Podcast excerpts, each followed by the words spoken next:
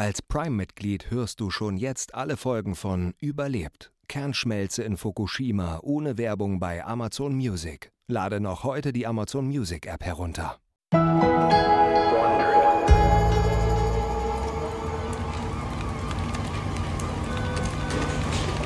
Es ist der 4. März 2011 im Kontrollraum des Kernkraftwerks Fukushima Daiichi. Ingenieure eilen von ihren Schreibtischen zu der Kontrollwand, von der aus die Reaktoren gesteuert werden. Der Vorsteher Ikuo Isawa tritt vor und spricht zu ihnen. 60 Sekunden seit dem Erdbeben. Stärke 7,5. Epizentrum ein paar Meilen entfernt. Erhebliche Schäden am Straßennetzwerk, also wird sich Hilfe von außen verzögern. Das heißt, die Uhr tickt, Leute. Ist das Abschalten des Reaktors bestätigt? Er blickt erwartungsvoll auf die blassgrüne Wand mit den Instrumententafeln. Sie ist mit Hunderten von Skalen, Messgeräten und Kontrollleuchten bedeckt, wie das Cockpit eines riesigen Flugzeugs. An der Wand steht Noboru Homa, Isawas Stellvertreter. Er dreht sich um. Das Abschalten wurde bestätigt. Isawa nickt und wendet sich einem anderen seiner Mitarbeiter zu, einem jungen Ingenieur, der an einem Hebel am anderen Ende der Wand steht. Beginnen Sie die Kühlung. Der Hebel steuert das Kühlsystem von Block 1, einem der sechs Reaktoren des Kraftwerks. Isawa rückt seine Brille zurecht, während er den Ingenieur dabei beobachtet, wie er den Hebel betätigt. Seinen erfahrenen Augen fällt sofort etwas auf. Haben Sie zuerst den Reaktordruck überprüft? Der Ingenieur erstarrt, schaut erschrocken zu Isawa. Der runzelt die Stirn. Dann geht er hinüber, um das Messgerät selbst zu untersuchen. Wenn der Druck im Reaktor zu hoch ist, müssen Sie die Druckentlastung, das sogenannte Venting, einleiten. Sieht für mich hoch aus. Isawa wendet sich wieder an seinen Stellvertreter. Oma? Ja? Beginnen Sie mit dem Venting in Reaktor 1. Wir müssen den Druck reduzieren. Homer nickt. Doch bevor er sich bewegen kann, gehen alle Lichter aus, über ihren Köpfen und auf den Messgeräten. Sie haben keinen Strom mehr. Und wenn es keinen Strom gibt, gibt es keine Möglichkeit, den Reaktor zu kühlen. Das könnte zu gefährlich hohen Temperaturen im Kern führen und schließlich zur Kernschmelze. Isawa ruft erneut nach Homer in der Dunkelheit. Brechen Sie die Druckentlastung ab. Abbruch bestätigt. Notstromaggregate zuschalten. Er sieht, wie das Licht einer Taschenlampe angeht und verfolgt, wie Homer im Halbdunkel zum anderen Ende der Kontrollwand eilt. Notstromgeneratoren eingeschaltet. Die Lichter flackern, dann gehen sie wieder an. Isawa nickt. Er will gerade den Befehl zum Venting, also zur Druckentlastung des Reaktors, wiederholen, als ein Mann aus dem Schatten tritt. Halt! Es ist ein Ausbilder, der ein Klemmbrett in der Hand hält. Auf sein Kommando hin unterbrechen alle ihre Arbeit. Isawa ruft. Das ist das Ende der Übung. Gute Arbeit, Leute. Isawa geht zu dem jungen Ingenieur, der vergessen hat, den Reaktordruck zu prüfen und klopft ihm auf die Schulter.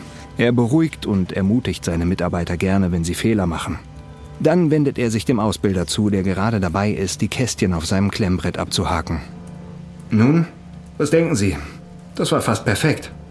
Ja, abgesehen davon, dass dieser Idiot den Druck nicht kontrolliert hat. Das nächste Mal wird er sich daran erinnern.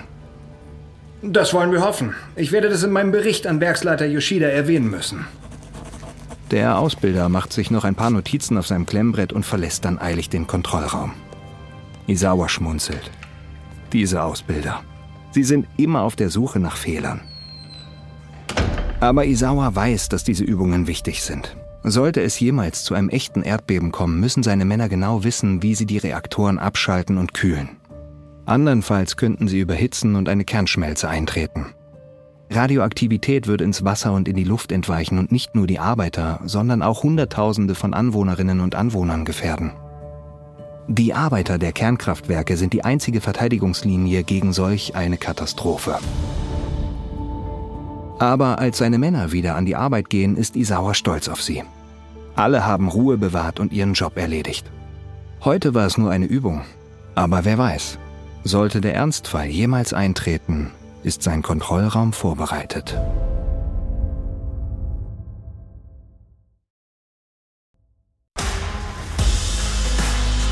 Ich bin Matthias Weidenhöfer und das ist Überlebt von Wondery.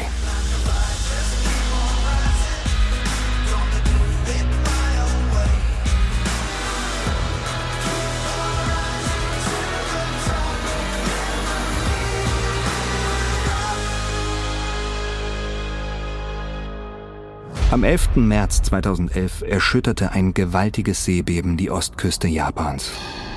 Es erreichte eine Stärke von 9 auf der Richterskala und war damit das fünftstärkste jemals aufgezeichnete Beben. Tausende von Nachbeben folgten. Eine Stunde später traf ein gewaltiger Tsunami auf die Nordostküste. Es war die größte Flutwelle, die Japan seit tausend Jahren erlebt hatte. Diese Kombination von Ereignissen bedeutete eine Katastrophe für das Kernkraftwerk Fukushima Daiichi, das Tausende von Haushalten und Unternehmen in der Region mit Energie versorgte. Das Kraftwerk stand auf dem Gelände eines ehemaligen Armeestützpunktes nur wenige Meter vom Pazifik und 100 Meilen vom Epizentrum des Erdbebens entfernt. Das Beben und der nachfolgende Tsunami lösten eine Reihe von Krisen im Kraftwerk aus. Krisen, die drohten, das schlimmste Atomunglück seit Tschernobyl zu verursachen. Nur der heldenhafte Einsatz einer kleinen Gruppe von Ingenieuren und Aufsichtspersonen konnte eine Katastrophe verhindern, die Millionen von Menschen vertrieben und große Teile Japans unbewohnbar gemacht hätte. Dies ist Episode 1. Dreifachkatastrophe.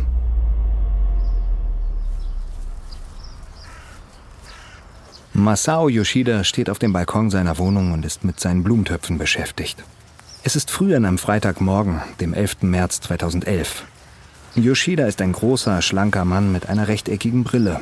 Eine Zigarette hängt an seinen Lippen, während er sich bückt, um Unkraut aus der Erde zu zupfen. Er genießt diesen Moment der Ruhe, bevor ein weiterer arbeitsreicher Tag in seinem Job beginnt, als Werksleiter des Kernkraftwerks Fukushima Daiichi. Es ist Frühlingsanfang und noch ziemlich kühl. Yoshida fröstelt trotz der langen Unterwäsche unter seinem Anzug. Seine Rhododendren zeigen noch keine Blüten, aber er hofft, dass es bald soweit ist. Die Balkontür geht auf.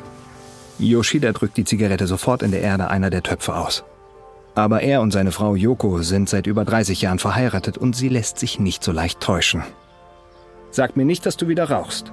Ich schätze, du hast mich erwischt. Warum stört es dich so, wenn ich rauche? Ach, diese Dinger sind tödlich. Du könntest Krebs bekommen. Mein Liebling. Was auch immer passiert, passiert. Es liegt alles in den Händen von Buddha und den Göttern. Yoko sieht nicht unbedingt erfreut aus, aber sie lässt die Sache auf sich beruhen. Sie verfallen in Schweigen und beobachten entspannt, wie die Stadt unter ihnen zum Leben erwacht. Ich sollte mich auf den Weg machen. Ich muss vor der Feier im Büro heute Nachmittag noch einen Bericht fertigstellen. Bist du zum Abendessen zu Hause? Spätestens 7 Uhr. Versprochen. Yoshida lächelt seine Frau an und geht schnell zur Tür. Er muss sich beeilen, um rechtzeitig fertig zu werden, den Bericht fertigzustellen. Der Vorsteher Iko Izawa steht auf, gähnt und streckt sich an seinem Schreibtisch in der Mitte des Reaktorkontrollraums. Langsam bereut er es heute, die Schicht getauscht zu haben. Ein anderer Vorsteher hatte einen wichtigen Arzttermin und brauchte den Tag frei. Isawa war gerne bereit einzuspringen, aber es war eine lange Woche. Er wirft einen Blick auf die Mickey-Maus-Uhr auf seinem Schreibtisch. 14.30 Uhr. Er seufzt. Noch sechs Stunden bis zum Ende seiner Schicht. Um wach zu werden, geht er in dem engen Kontrollraum hin und her. Schließlich prüft er die Messgeräte, die die beiden Reaktorkerne überwachen, für die er zuständig ist. Im Herzen eines jeden Reaktors befindet sich ein Wassertank mit mehreren Dutzend Brennstäben aus Uran. Bei der Spaltung eines Uranatoms, der sogenannten Kernspaltung, wird Energie in Form von Strahlung und Wärme freigesetzt. Die Hitze bringt das Wasser im Tank zum Kochen und verwandelt einen Teil davon in Dampf. Dieser Dampf treibt dann eine Turbine an, die Strom erzeugt. Die surrenden, brummenden Instrumente im Kontrollraum überwachen jeden Schritt dieses komplizierten Prozesses. Ihretwegen ist dieser Raum Isawas Lieblingsplatz auf der Welt. Er ist auf einem Bauernhof in der Nähe aufgewachsen und hat das Kraftwerk immer dafür geachtet, dass es dazu beigetragen hat, die Region Fukushima aus der Armut zu holen und Tausende von Arbeitsplätzen zu schaffen.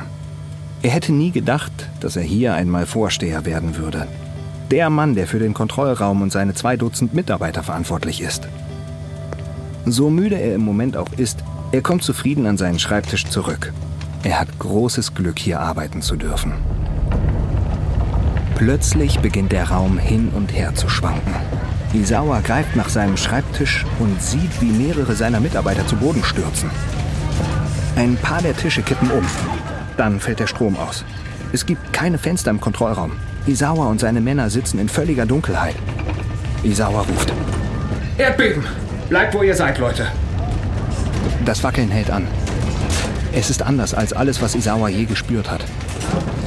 Das Beben hat stark angefangen und wird immer stärker und stärker. Seine Brille rutscht ihm vom Kopf. Als das Beben endlich aufhört, wendet sich Isawa seinem Stellvertreter Noboru Homa zu. Schalten Sie die Notstromgeneratoren ein. Notstromgeneratoren sind eingeschaltet. Als das Licht wieder angeht, ordert Isawa alle auf ihre Posten. Die Warnleuchten auf der blassgrünen Instrumentenwand blinken auf. Alarmserien schrillen. Aber sie haben erst vor einer Woche eine Übung für genau dieses Szenario absolviert und schon viele Male in der Vergangenheit. Isawa erhebt seine Stimme, damit Homar ihn hören kann. Sind die Reaktoren abgeschaltet? Abschalten bestätigt. Dann beginnen Sie mit der Kühlung. Isawa blickt zu dem jungen Ingenieur am Hebel hinüber. Zu Isawas Erleichterung prüft er zuerst den Reaktordruck. Erst dann bewegt er den Hebel. Nicht zu schnell. Der Ingenieur nickt und Isawa entspannt sich. Jetzt ist es nur noch eine Frage der Physik. Durch das Abschalten eines Reaktors wird der Kernspaltungsprozess unterbrochen. Aber auch nach dem Abschalten erzeugt das Uran weiterhin Wärme. Sehr viel Wärme. Isawas Team muss daher den Reaktor kühlen, in dem kaltes Wasser hineingepumpt wird. Der andere Reaktor, für den Isawa zuständig ist, Reaktor 2, verfügt über ein elektronisches Kühlsystem, das sich auf Knopfdruck aktiviert. Der ist für den Moment sicher. Reaktor 1 ist anders. Er ist älter und hat ein langsameres, schwerfälligeres Kühlsystem. Es wird mit einem Hebel betrieben, der ständig hin und her gestemmt werden muss. Für so brenzlige Situationen wie diese hat Isawa ein kleines Ritual. Er überprüft seine Atmung und seine Herzfrequenz. Beide scheinen gleichmäßig zu sein. Er prüft auch, ob seine Handflächen schwitzen. Das tun sie glücklicherweise nicht. Aber er darf sich nicht zu schnell in Sicherheit wiegen. Das Erdbeben war gewaltig. Es könnte Equipment in der ganzen Anlage beschädigt haben. Und Reaktor 1 muss immer noch mit dem Hebel gekühlt werden. Die nächsten Stunden sind kritisch.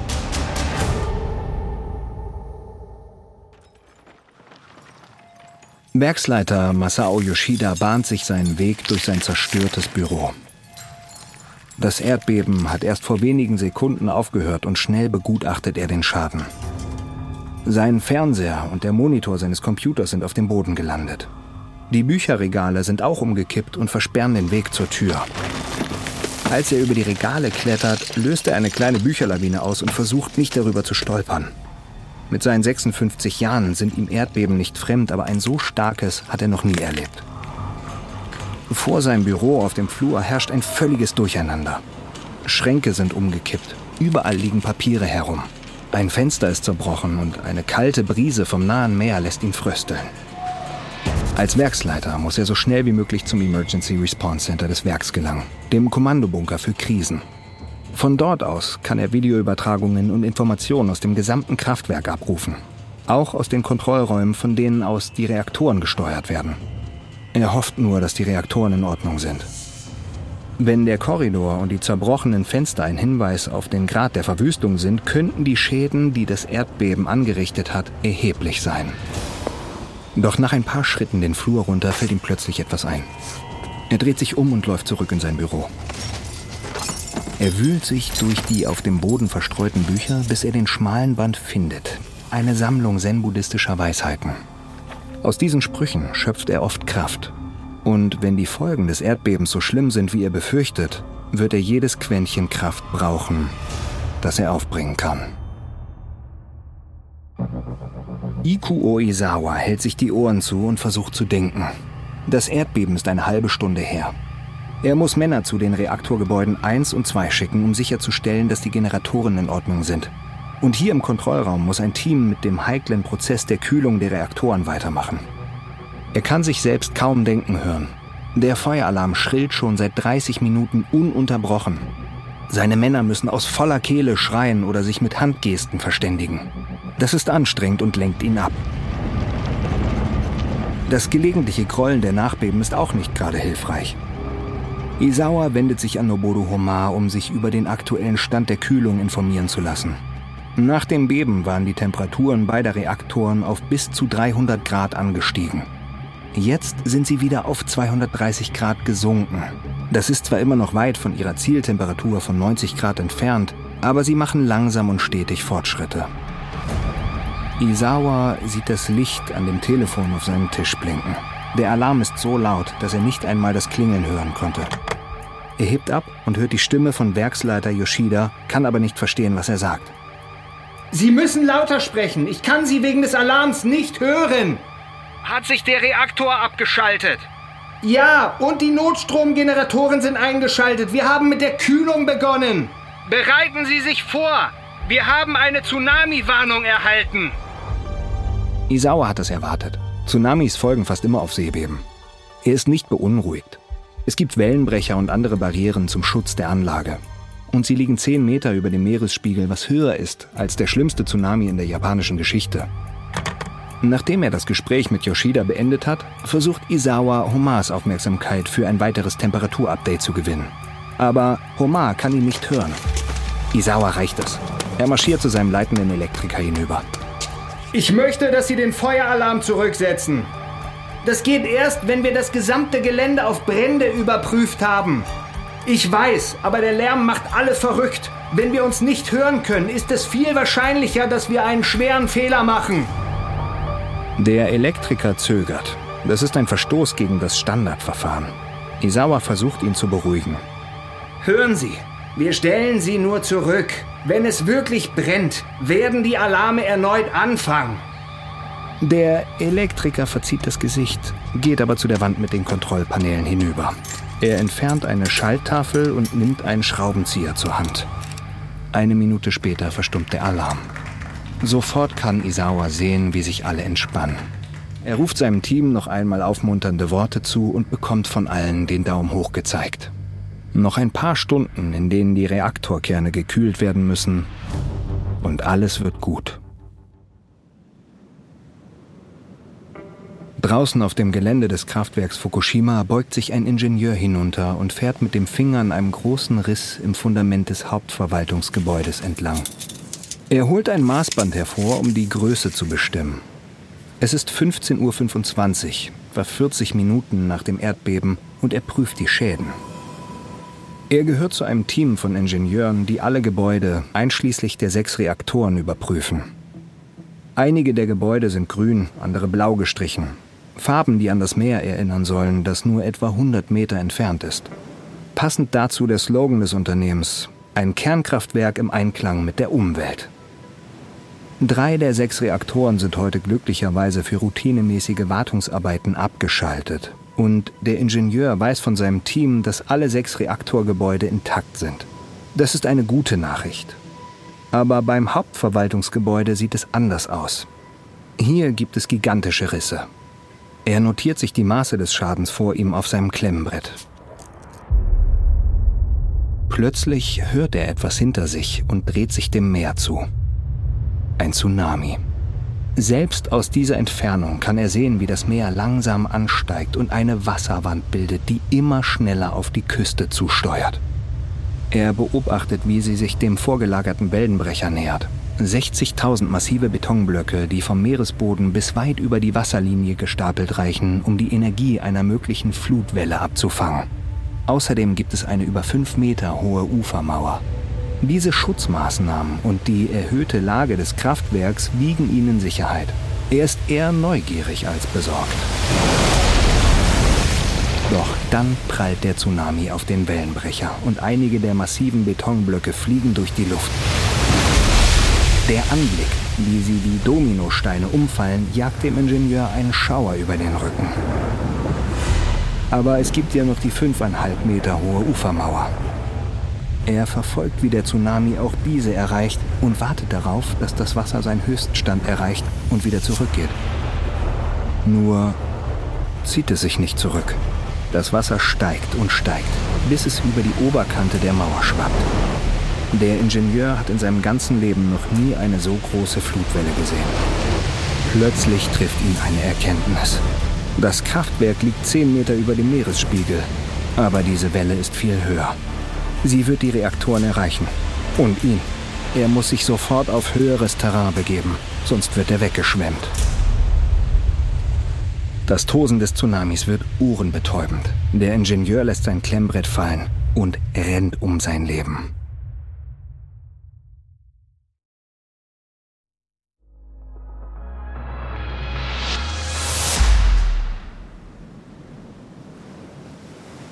Der Ingenieur Masamitsu Iga nähert sich dem 18-stöckigen Gebäude, in dem Reaktor 1 untergebracht ist, gemeinsam mit einem zweiten Ingenieur. Beide tragen Schutzhelme und blaue Overalls. Sie sind eines von zwei Teams, die Ikuo Izawa aus dem Kontrollraum geschickt hat, um die Notstromgeneratoren in den Kellern der Reaktorgebäude 1 und 2 zu überprüfen. Es ist kurz nach 15.30 Uhr, etwa eine Stunde nach dem Erdbeben. Was sie hier tun, ist eine Routinekontrolle nach einem Beben, aber eine lebenswichtige. Die Anlage ist ohne Strom und die Notstromgeneratoren sind ihr Rettungsanker. Sie müssen sicherstellen, dass sie reibungslos funktionieren.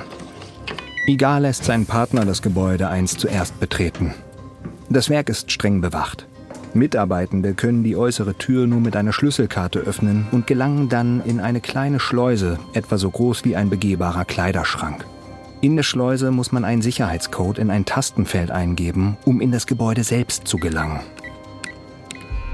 Das Einloggen kann eine Weile dauern und Igar hat es eilig, zu den Generatoren zu kommen. Statt auf seinen Partner zu warten, huscht er zu einem anderen Schleuseneingang ein paar Meter weiter. Er zieht seine Karte durch den Schlitz und geht durch. In der Luftschleuse versucht er zweimal seinen Sicherheitscode einzugeben, aber das elektronische Display zeigt eine Fehlermeldung an. Igar seufzt. Dieses Problem kennt er. Das System ist fehlerhaft. Dann hört er eine gedämpfte Stimme. Iga, sind Sie durchgekommen? Es ist der andere Ingenieur. Nein! Wo sind Sie? In der Luftschleuse gefangen. Sie? Igar stöhnt. Jetzt sind sie beide eingesperrt. Wenigstens gibt es eine Gegensprechanlage. Er kann den Sicherheitsdienst rufen, damit er sie rausholt. Er drückt auf den Knopf und spricht. Hallo? Ich sitze in der Luftschleuse 7b in Reaktorgebäude 1 fest. Kann man mich hier rausholen? Hallo? Keine Antwort. Igar versucht es nochmal und nochmal und nochmal. Aber das Sicherheitspersonal muss anderweitig beschäftigt sein. Er ruft seinem Partner zu. Wir müssen abwarten. Es muss bald jemand kommen. Doch dann hört Igar ein tosendes Geräusch. Die Luftschleuse hat ein Fenster, das auf den Ozean gerichtet ist. Und als Igar hindurchschaut, bleibt ihm vor Entsetzen der Mund offen stehen. Eine riesige schwarze Wasserwand rast direkt auf ihn zu. Sie hat mehrere Autos auf dem Mitarbeiterparkplatz erfasst und schleudert sie wie Spielzeug herum. Igar sieht hilflos zu, wie die Welle samt der Autos auf das Gebäude prallt. Das Fenster in der Luftschleuse zerspringt. Das Wasser strömt herein und drückt Igar mit unglaublicher Kraft gegen die verschlossene Innentür. Hilfe! Hilfe! Er drückt erneut auf den Knopf der Gegensprechanlage und verursacht dadurch einen Kurzschluss. Er kann seinen Partner in der anderen Luftschleuse schreien hören.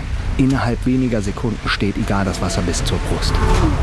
Er versucht zu dem kaputten Fenster zu gelangen, um hinauszuklettern, aber die Flut lässt ihn nicht durch. Bald schwappt das Wasser über seinen Kopf. Der Riemen seines Helms schnürt ihm die Kehle zu, doch er schafft es, ihn zu lösen. Er schwimmt in der Kammer nach oben und kämpft, um seinen Mund über Wasser zu halten. Aber das Wasser steigt immer weiter. Schon berührt er die Decke mit dem Mund. Er denkt an seine drei kleinen Jungen zu Hause, an sein kleines Mädchen. Es ist sein letzter Gedanke, bevor er sich mit dem Tod abfindet.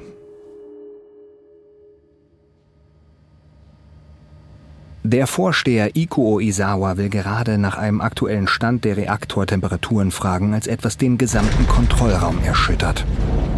Izawa verliert den Halt und stürzt fast zu Boden. Zuerst nimmt er an, dass es sich um ein Nachbeben handelt, aber es fühlt sich nicht wie eines an. Erdbeben beginnen langsam und bauen sich dann auf. Dieses war abrupt, als hätte eine riesige Faust auf das Gebäude geschlagen. Aber er kann nicht nach draußen sehen, der Kontrollraum hat keine Fenster die Stimme seines Stellvertreters Noboru Homa durchbricht das Gemurmel der anderen Männer. Die Dieselmotoren stottern. Isawa ist sich nicht sicher, ob er richtig gehört hat. Sie meinen die Notstromgeneratoren. Was ist los? Bevor Homa antworten kann, geht die Deckenbeleuchtung aus. Das einzige Licht kommt jetzt vom Schein der Messgeräte. Doch bald flackern auch diese Lichter und erlöschen. Jetzt ist der Raum stockdunkel. Isawas Hirn erstarrt für einen Moment. Dann übernimmt sein Training die Kontrolle. Er räuspert sich. SBO. Wir haben einen SBO. SBO steht für Station Blackout. Das bedeutet, dass sie keinen Strom mehr haben und auch keine Möglichkeit mehr, die Reaktoren zu überwachen oder zu kühlen. Isawa geht im Geiste eine Checkliste durch, was zu tun ist. Erstens, herausfinden, was mit den Generatoren los ist. Zweitens, die Stromversorgung so schnell wie möglich wiederherstellen. Er denkt auch an die beiden Teams, die er ausgesandt hat, um die Generatoren in den Kellern der Reaktorgebäude 1 und 2 zu überprüfen. Er weiß nicht, was hier gerade passiert, aber er hofft, dass sie in Ordnung sind. Masamitsu Iga saugt die letzten Millimeter Luft an der Decke der Luftschleuse ein. Er bereitet sich darauf vor, den letzten Atemzug seines Lebens zu nehmen, bevor ihn das kalte Wasser überwältigt. Doch dann beginnt das Wasser zurückzuweichen. Er spürt, wie er nach unten schwebt, während es sich herabsenkt. Eine Minute später berühren seine Füße den Boden. Irgendwie fließt das Wasser aus der Luftschleuse ab. Er wird nicht ertrinken. Zumindest nicht im Moment. In der Schule haben Igas Lehrer den Kindern beigebracht, dass ein Erdbeben mehrere Tsunamis auslösen kann. Er kann also nicht einfach herumsitzen und abwarten. Er muss hier weg. Außerdem muss er herausfinden, was mit seinem Partner passiert ist. Hallo? Sind Sie okay? Keine Antwort. Igar wartet zu dem Fenster mit dem zerbrochenen Glas hinüber. Er stößt lose Scherben beiseite und schneidet sich versehentlich in die Hand. Aus der Wunde sprudelt Blut. Aber er nimmt all seine Kraft zusammen und zwängt sich durch das Fenster. Iga! Iga! Jetzt kann er seinen Partner hören. Er wartet durch den Schlamm und das Seegras, das überall verstreut liegt, zu der anderen Tür. Und durch das noch intakte Fenster der Luftschleuse sieht er seinen Partner an der Wand zusammengesunken. Igar hämmert an die Scheibe, um seine Aufmerksamkeit zu erregen. Halten Sie durch! Ich hole Sie raus! Igar muss das Fenster einschlagen. Aber womit? Er stapft durch den Schlamm. Das Salzwasser brennt an den Schnittwunden in seiner Hand. Schließlich findet er etwas. Einen Baumstamm, etwa einen Meter lang. Er fühlt sich stabil genug an. Er dreht sich zur Luftschleuse, umfasst den Stamm wie ein Baseballschläger und schwingt ihn mit aller Kraft. Das Glas ist dick und seine zerschnittene Hand pocht bei jedem Schlag vor Schmerz. Aber er muss seinen Partner befreien. Also schwingt er weiter. Er kann sehen, wie das Glas zerspringt. Er konzentriert die Schläge und trifft immer wieder die gleiche Stelle. Schließlich zerspringt das Fenster. Er stößt das restliche Glas beiseite und hilft seinem Partner raus. Jetzt müssen sie zurück in den Kontrollraum. Als sie um die Ecke des Gebäudes biegen, bleibt Iga schockiert stehen. Soweit das Auge reicht, ist das Gelände des Werkes ein Trümmerfeld. Er sieht Autos, die auf ihren Dächern liegen, und riesige Öltanks, die wie Blechdosen zur Seite geschleudert wurden. Sie sind der Luftschleuse lebend entkommen. Aber die Lage im Werk ist kritisch. Und das ist erst der Anfang. Iko Oizawa steht im dunklen Kontrollraum und blättert im Lichtstrahl einer Taschenlampe durch die Handbücher für den Reaktor. Er muss herausfinden, warum die Notstromgeneratoren ausgefallen sind aber bislang ist es ihm nicht gelungen. Bevor der Strom ausgefallen ist, hat er zwei Teams zu den Reaktorgebäuden geschickt, um die Ersatzgeneratoren zu überprüfen. Vielleicht haben Sie eine Antwort, wenn Sie zurückkommen. Plötzlich wird die Tür des Kontrollraums aufgerissen. Es sind die beiden Teams um Ingenieur Masamitsu Iga. Iga tritt vor. Wir sind geliefert. Geliefert? Wie meinen Sie das? Isawa richtet seine Taschenlampe auf Igar und stellt mit Erschrecken fest, dass er klatschnass ist. Tatsächlich sind alle vier Männer völlig durchnässt. Warum sind sie nass? Hier ist überall Wasser. In den Reaktorgebäuden? Gibt es ein undichtes Rohr? Nein, das ist Meerwasser. Wir sind fast ertrunken und der Keller von Gebäude 1 ist wahrscheinlich überflutet. Das andere Team sagt, in Gebäude 2 sieht es ähnlich aus. Isawa braucht einen Moment, um die ganze Tragweite dessen zu begreifen, was Igar sagt. Wenn die Keller überflutet sind, stehen auch die Notstromgeneratoren unter Wasser und sind nicht mehr einsatzfähig. Es gibt nur eine Erklärung, warum die Keller mit Meerwasser überflutet sind. Ein Tsunami. Zunächst kann Isawa es nicht glauben. Die Anlage liegt zu hoch oben.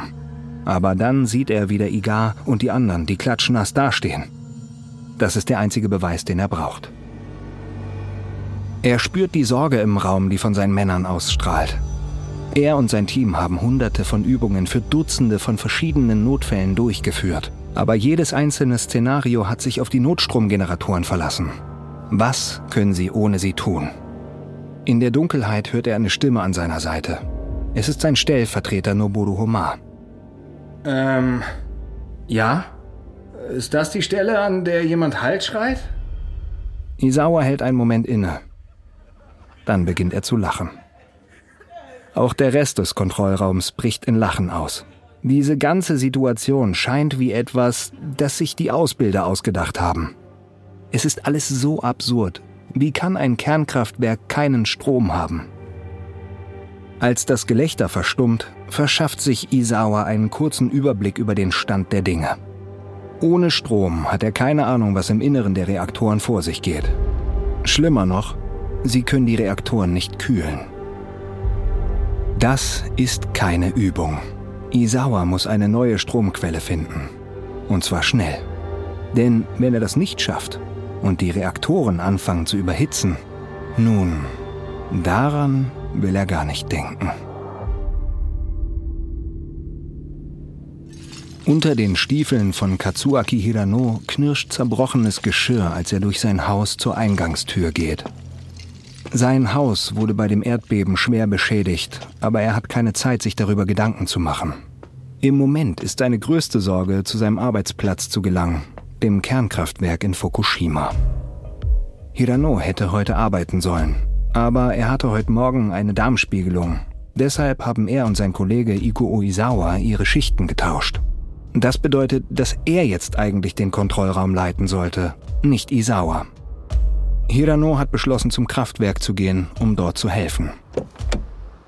Draußen steigt er in sein Auto und fährt aus der Einfahrt. Einige Nachbarn, die die Schäden an ihren Häusern begutachten, starren ihn an, als er vorbeifährt. Das Werk ist nur circa 10 Kilometer entfernt. Normalerweise sollte er nicht länger als 20 Minuten brauchen, um dorthin zu gelangen. Doch anderthalb Kilometer von seinem Haus entfernt werden seine Augen groß und er tritt auf die Bremse. Vor ihm liegt eine riesige Platte aus Asphalt und Erde. Der Boden hat sich verzogen und die Fahrbahn hat sich hochgeschoben.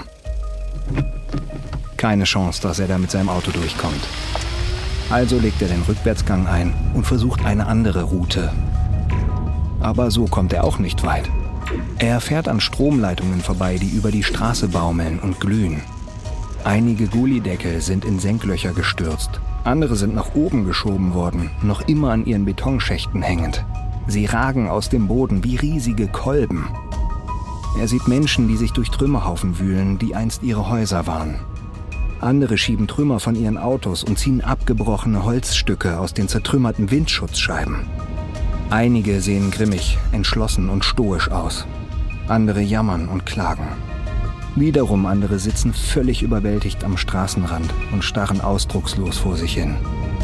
Hirano schluckt schwer. Seine Heimat ist zerstört. Und während sein kleiner Wagen sich an den größten Löchern und Hindernissen auf der Straße vorbeigeschlängelt hat, könnte es Feuerwehrzügen, Krankenwagen und anderen Rettungsfahrzeugen stundenlang nicht möglich sein, diese Straßen zu befahren. Vielleicht sogar Tage. Schließlich erreicht Hirano eine intakte Straße und beschleunigt in Richtung des Kernkraftwerks. Doch dann bemerkt er etwas.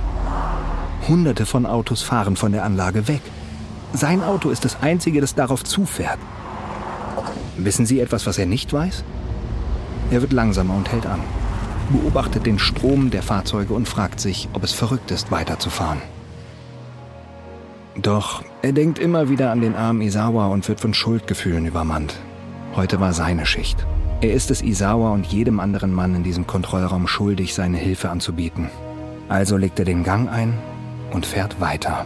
Irgendwie wird er das Kernkraftwerk heute noch erreichen.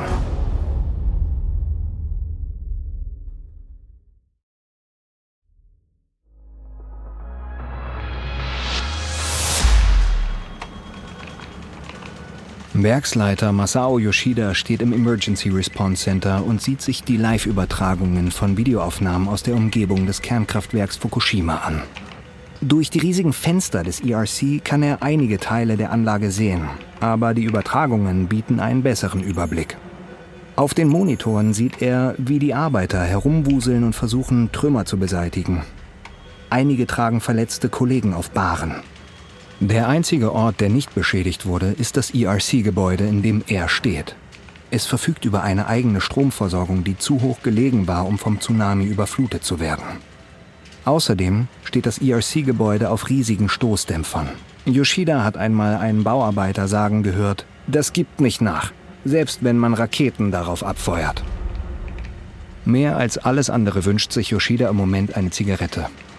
Er spürt, wie seine Nerven sich immer weiter anspannen. Aber er hat einfach keine Zeit. Stattdessen holt er tief Luft und flüstert ein paar seiner buddhistischen Lieblingsweisheiten. Plötzlich ruft einer seiner Mitarbeiter seinen Namen. Herr Yoshida, das Büro des Gouverneurs ist auf Leitung 2. Yoshida seufzt. Er hasst den Umgang mit Bürokraten. Stellen Sie den Anruf auf mein Telefon um.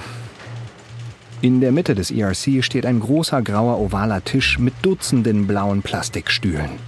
Das ist Yoshidas Arbeitsplatz, das Zentrum von allem. Er begibt sich jetzt dorthin und nimmt den Hörer ab. Er erklärt dem Büro des Gouverneurs, dass die Schäden an der Anlage minimal sind. Die Kontrollräume sind ohne Strom, aber seine Mitarbeiter haben ihm versichert, dass das Kraftwerk über ausreichend Batteriestrom aus den Generatoren verfügt. Nachdem er aufgelegt hat, stellt Yoshida fest, dass er seit dem Tsunami nichts mehr von Ikuo Isawa gehört hat. Er wählt die Nummer des Kontrollraums. Isawa, ich bin's, Yoshida.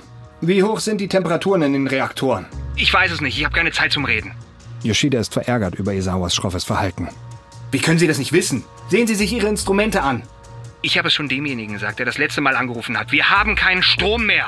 Was ist mit den Batterien? Welche Batterien? Die Ersatzbatterien. Mein Ingenieur sagte, dass... Wir haben keine beschissenen Batterien. Wir haben keinen Strom. Welchen Teil davon versteht ihr Leute nicht? Yoshida fällt beinahe der Telefonhörer aus der Hand. Isawa ist der ruhigste und fähigste Vorarbeiter in der Fabrik. Es ist schockierend, ihn fluchen zu hören. Und das auch noch seinem Vorgesetzten gegenüber. Aber mein Ingenieur sagte... Er irrt sich! Und damit legt Isawa auf. Yoshidas Gedanken wirbeln durcheinander und er denkt über die Konsequenzen dessen nach, was Isawa ihm gerade gesagt hat. Nuklearbrennstoff verhält sich anders als chemischer Brennstoff. Kohle oder Öl brauchen einen Funken, um zu brennen und brennen relativ schnell aus. Aber Uran erzeugt jahrelang Hitze, ganz von selbst. Es braucht keinen Funken. Die sich spaltenden Atome geben einfach Sekunde für Sekunde mehr und mehr Wärme ab. Deshalb ist das Wasser, das in das Kühlsystem fließt, so wichtig. Es nimmt die Wärme aus dem Kern auf und führt sie ab. Wenn sich das Kühlsystem abschaltet, verkocht das restliche Wasser im Kern. Dann brennt das geschmolzene Uran durch den Sicherheitsbehälter und entweicht aus dem Reaktor. Eine Kernschmelze. Das austretende Uran kann Brände auslösen, die radioaktive Atome in Form von Rauchschwaden in die Luft schicken. Oder es sickert ins Grundwasser und vergiftet alles, was im Umkreis von vielen Kilometern um die Anlage liegt. Zum ersten Mal wird Yoshida bewusst, wie schlimm die Lage ist. Er nimmt den Telefonhörer in die Hand und ruft in der Zentrale von TEPCO an, der Tokyo Electric Power Company, dem Unternehmen, dem das Kraftwerk gehört. Er bittet sie, Generatorfahrzeuge zum Kraftwerk zu schicken, zusammen mit einigen zusätzlichen Löschfahrzeugen, die Wasser in den Reaktor pumpen können. Das Kraftwerk verfügt über einige eigene Löschfahrzeuge, aber Yoshida ist sich nicht sicher, ob sie das Beben und den Tsunami unbeschadet überstanden haben. Es kann also nicht schaden, mehr zu haben. Dann legt er den Hörer auf und wartet. Wenn die Fahrzeuge nicht bald kommen, werden das Erdbeben und der Tsunami ihre geringste Sorge sein. Gegen 16.30 Uhr, zwei Stunden nach dem Erdbeben, fährt Katsuaki Hirano mit seinem Wagen vor die Tore der Anlage in Fukushima. Er hat eine Stunde gebraucht, um die 10 Kilometer zu fahren und hat das Ausmaß der Zerstörung auf jedem Zentimeter des Weges gesehen. Trotzdem ist er auf den Anblick, der sich ihm jetzt bietet, nicht gefasst. Dort, wo früher der Parkplatz war, befindet sich ein riesiger See. Die Überreste des Tsunamis. Er ist umgeben von zertrümmerten Autos und eingestürzten Metallzäunen. All das steht zwischen ihm und dem Ziel, das er erreichen muss. Mit seinem Auto kommt er auf keinen Fall weiter. Also steigt er aus und beginnt durch das Wasser zu warten. Auf halbem Weg über dem See des Parkplatzes entdeckt er einen toten Fisch, der mit seinem weißen Bauch nach oben treibt. Nach einigen hundert Metern endet der See an einem Haufen verbogenen Metalls. Er greift zu und klettert hinauf. Nachdem er den Metallhaufen erklommen hat, geht Hirano an einem Gelände vorbei, das ihm nun fremd erscheint. Er erinnert sich an die Geschichtsstunden in der Schule über den Zweiten Weltkrieg. Die Trümmer hier erinnern ihn an Fotos, die er von zerbombten Städten gesehen hat. Gebäude, denen ganze Hälften fehlen. Verbogene Stahlträger, Lastwagen und Autos, die auf ihre Dächer gekippt sind. Er hält an, um ein weiteres Nachbeben abzuwarten. Einige Wrackteile schwanken noch, als er sein Gleichgewicht wiederfindet. Er bewegt sich weiter vorwärts. Nach 20 langen Minuten erreicht er das Gebäude des Kontrollraums. Die Sonne geht jetzt unter und drin ist es dunkel. Aber er kennt den Weg nach oben auswendig. Als er den Kontrollraum erreicht, wird er vom grellen Licht von Taschenlampen geblendet. Die Männer, die sie halten, starren ihn ungläubig an. Herr Hirano, sind Sie es wirklich? Sie sind gekommen! Dann bricht Beifall aus. Iko Oizawa schreitet auf ihn zu und schüttelt ihm die Hand. Ich bin so froh, dass Sie gekommen sind. Glauben Sie, ich lasse Sie hier allein? Es wird helfen, die Situation mit jemandem zu besprechen, der die Anlage kennt. Gemeinsam besprechen die beiden Vorsteher die nächsten Schritte.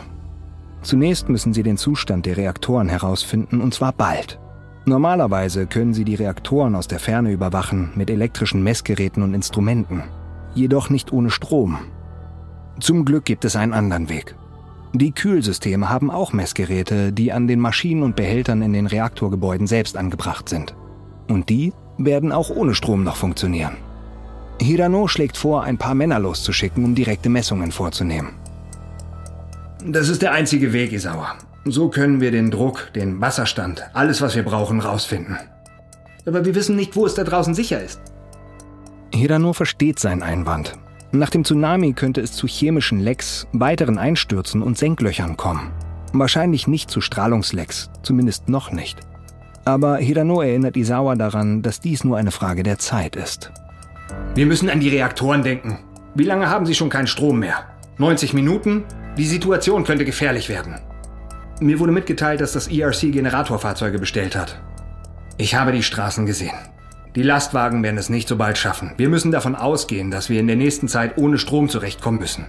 Menschen nach draußen zu schicken ist ein Risiko. Ja, aber sie nicht zu schicken ist ein größeres Risiko. Wir müssen die Reaktoren überprüfen und herausfinden, womit wir es zu tun haben. Isawa ist überzeugt. Sie versammeln das ganze Team um ein Whiteboard und legen einige Sicherheitsregeln für die Entsendung der Männer fest. Als Schichtleiter übernimmt Isawa das Kommando. Er verbietet strengstens, alleine rauszugehen. Sie dürfen den Kontrollraum nur in Zweier- oder Dreiergruppen verlassen und nie länger als eine Stunde. Die Arbeiter nicken alle zustimmend. Sie verstehen die Bedeutung der Sicherheitsprotokolle genau wie die dringende Notwendigkeit, Druck- und Temperaturmesswerte zu erhalten. Isawa wählt zwei Ingenieure für die erste Exkursion aus und schickt sie los. Ein Moment später fällt sein Blick auf Hirano und er versucht zu lächeln.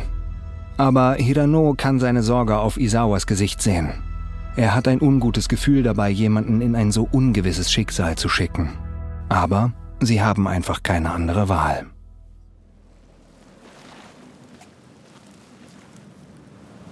Fünf Minuten später stapfen die beiden Ingenieure über das schlammige Werksgelände und nähern sich dem Reaktorgebäude von Block 1. Sie tragen Schutzhelme, Stiefel und blaue Tapco-Overalls. Der kleinere Ingenieur spuckt und wischt sich den Schlamm aus dem Gesicht. Können Sie nicht etwas langsamer gehen? Ich bin von oben bis unten voll Schlamm. Ja, das bin ich auch. Das ist wie ein Sumpf hier. Aber Sie haben gehört, was der Chef gesagt hat. Wir müssen schnell sein. Der kleinere Ingenieur hält seinen tragbaren Geigerzähler über den Kopf, damit er nicht nass wird. Diese Strahlungsdetektoren sind nur eine Vorsichtsmaßnahme, aber sie sind teuer. Und die Hälfte des Vorrats an Detektoren wurde vom Tsunami weggespült. Wenn er also diesen Detektor beschädigt zurückbringt, wird er die Verantwortung dafür tragen müssen.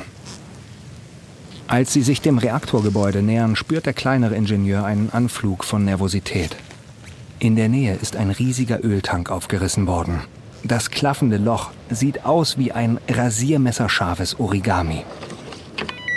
An den Sicherheitstüren ziehen sie ihre Schlüsselkarte durch und betreten die Schleuse. Kaum sind sie drin, hört der kleinere Ingenieur ein Geräusch, das ihm das Blut in den Adern gefrieren lässt. Es ist sein Geigerzähler. In den 15 Jahren, die er in der Anlage arbeitet, hat er noch nie einen Strahlungsdetektor so viel Lärm machen hören. Dem Gesichtsausdruck seines Partners nachzuurteilen, geht es ihm genauso. Glauben Sie, dass er kaputt ist? Lassen Sie mich etwas versuchen. Der kleine Ingenieur tritt vor. Dann tritt er noch einen Schritt vor. Schließlich bückt er sich und hält den Geigerzähler an einen Spalt nahe der Unterseite der Tür, wo der Tsunami die Verriegelung der Luftschleuse durchbrochen hat. Der Ingenieur weicht zurück, als sei er gerade über einen wilden Tiger gestolpert und wolle nicht, dass ihm dieser an die Kehle springt. Seine Gedanken rasen. Sie sind noch nicht einmal in dem Gebäude. Wenn Sie hier schon so viel Strahlung messen, kann es nur eine Erklärung geben. Der Kern des Reaktors, das pochende, radioaktive Herz des Gebäudes, lässt bereits Strahlung durch.